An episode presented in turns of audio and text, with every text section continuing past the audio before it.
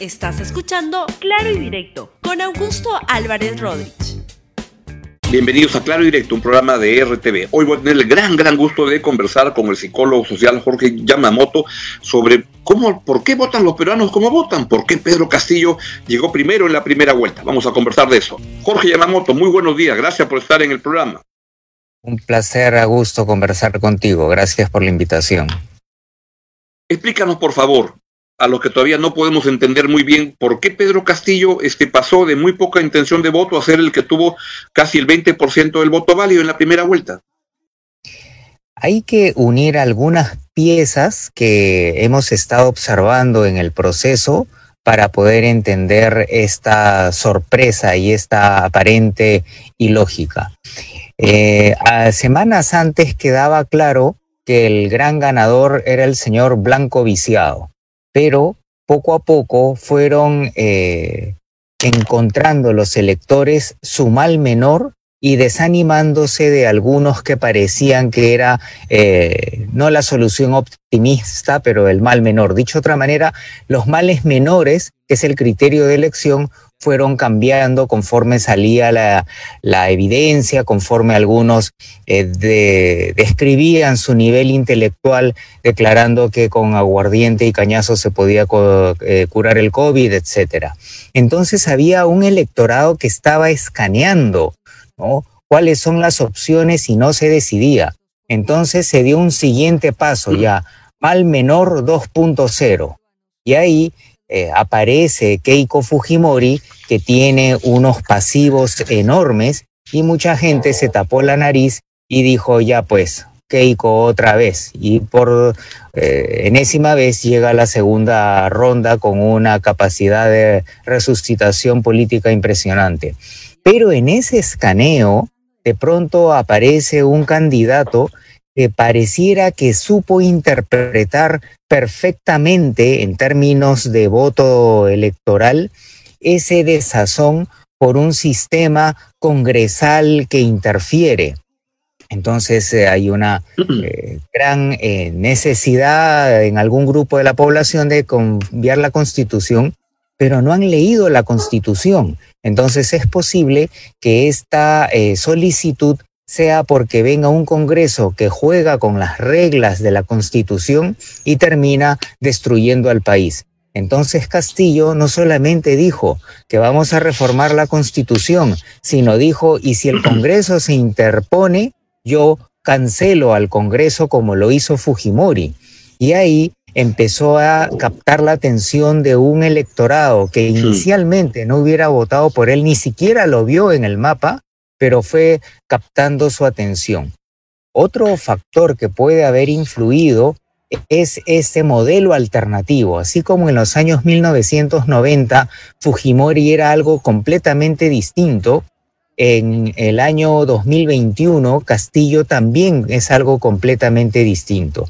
Y creo que hay una confusión porque se está hablando del voto rural, pero el voto rural es cuantitativamente muy bajo.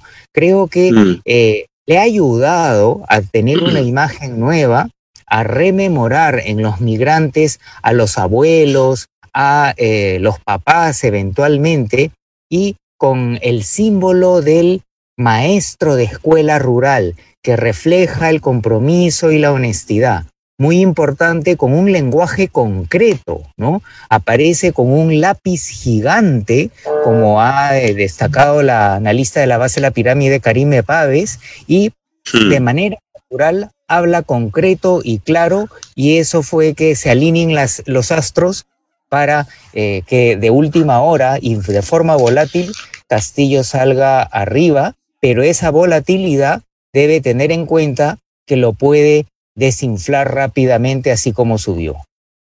¿Y por qué este, Pedro, a, Pedro Castillo sí le salió bien? Verónica Mendoza proponía muchas cosas parecidas. ¿Por qué ella al final fue cayendo y seguramente Castillo se fue llevando este, parte de su voto? Como que como el libro ese que le robó su queso. Bueno, eh, en términos ideológicos podría haber una similitud pero en términos de campaña, en términos de eh, capturar las motivaciones a través de imágenes potentes, hay una diferencia abismal. ¿Cuál es? De nuevo, el lenguaje concreto y simple, una, un sentido de autoridad pero no tan eh, duro, agresivo como es la comunicación eh, de Verónica Mendoza. También el propio Castillo ha sabido capitalizar que él no responde a esta izquierda intelectual establecida, caviar, sino responde a un eh, movimiento popular que no tiene una conexión política clara en su comunicación, porque sí tiene obviamente vinculaciones políticas de lo más eh, variadas y algunas muy eh, cuestionables. Entonces, es un tema de hacer clic a última hora con eh, las necesidades que tenía la población en algún en ese momento, pero hay que tener cuidado con los candidatos espuma, que así como suben, se pueden desinflar. Y en el caso de Pedro Castillo, él ha ido con un discurso muy radical, como lo has mencionado en la primera vuelta. ¿Le convendría cambiarlo para la segunda o decir no cambio ni una coma y voy igualito? Uno de los factores de la decisión electoral también ha sido el debate, la discusión y el tradicional macheteo peruano. Entonces Castillo ha estado poco sujeto al macheteo, pero ahora mm. le va a tocar y le va a tocar duro.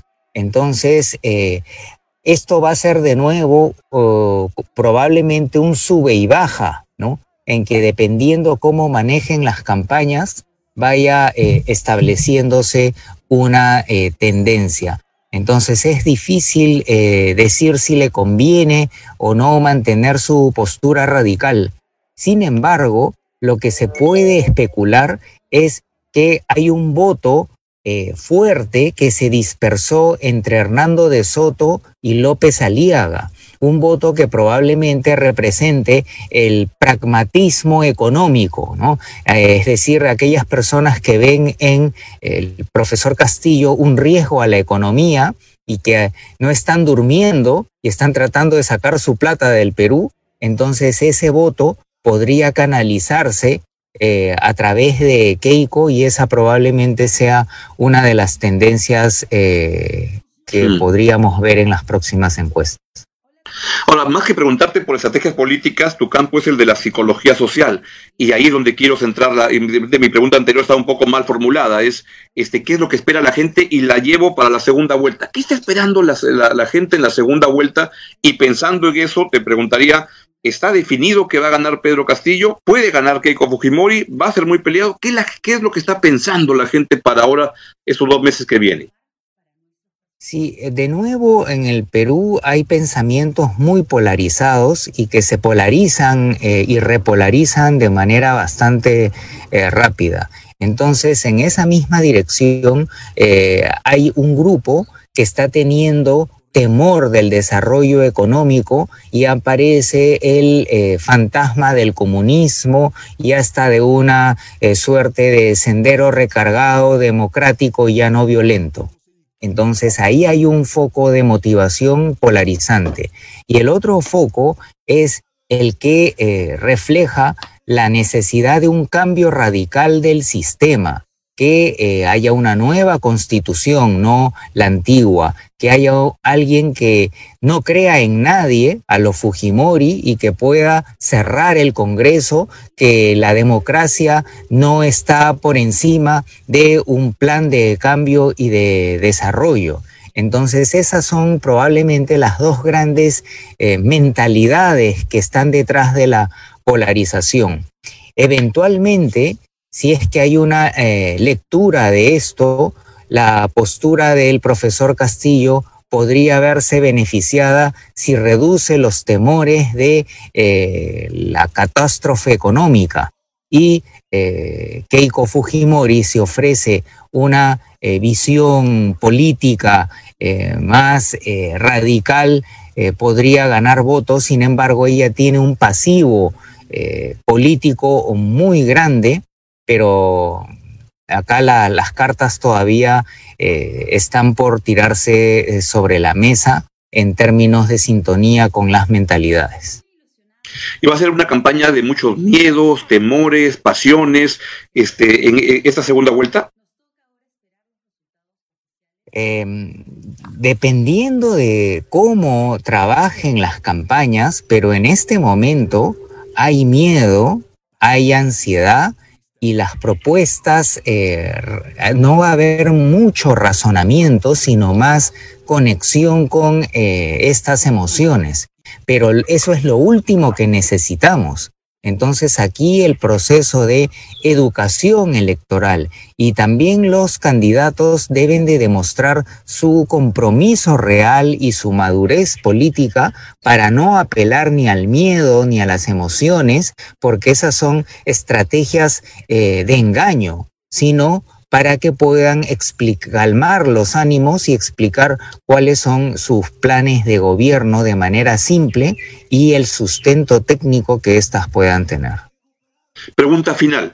¿La pandemia qué papel puede jugar en esta definición? Si se agrava la pandemia, como podría ocurrir, este es el gran telón de fondo de la escenografía. ¿Qué papel juega la pandemia en esta, en, la en las decisiones de los peruanos? Bueno, ya está jugando un papel importante porque en situaciones de eh, en donde la ciudadanía siente que tiene poco control sobre la salud, sobre la economía, sobre el futuro, tiende a reaccionar eh, de manera muy emocional y además tiende a buscar soluciones radicales.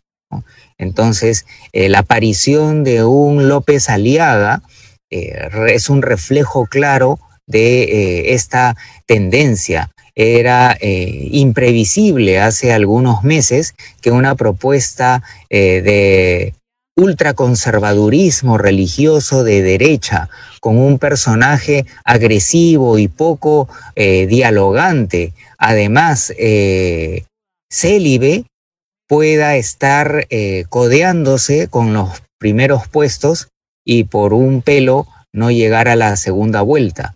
Entonces, estos eh, elementos, además hay estudios que indican un incremento de la eh, eh, religiosidad y de la fe como consecuencia de la pandemia y de la percepción de falta de, de control. Entonces ya estamos jugando, ya jugamos en primera vuelta el tema de la pandemia y va a seguir jugando un papel importante. Jorge, te agradezco muchísimo tus opiniones, que, no es que me dan más tranquilidad, pero me hacen más tranquilo porque me ayuda a entender mejor lo que está este, ocurriendo en el país en estos momentos.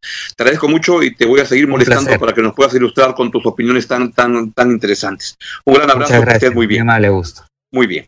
Ha sido Jorge Yamamoto, psicólogo social, cuyas opiniones yo aprecio mucho y sospecho por lo que veo de la gente que está siguiendo el programa, también lo aprecia nuestra audiencia muchísimo. Chau, chau. Gracias por escuchar Claro y Directo con Augusto Álvarez Rodríguez. Suscríbete para que disfrutes más contenidos.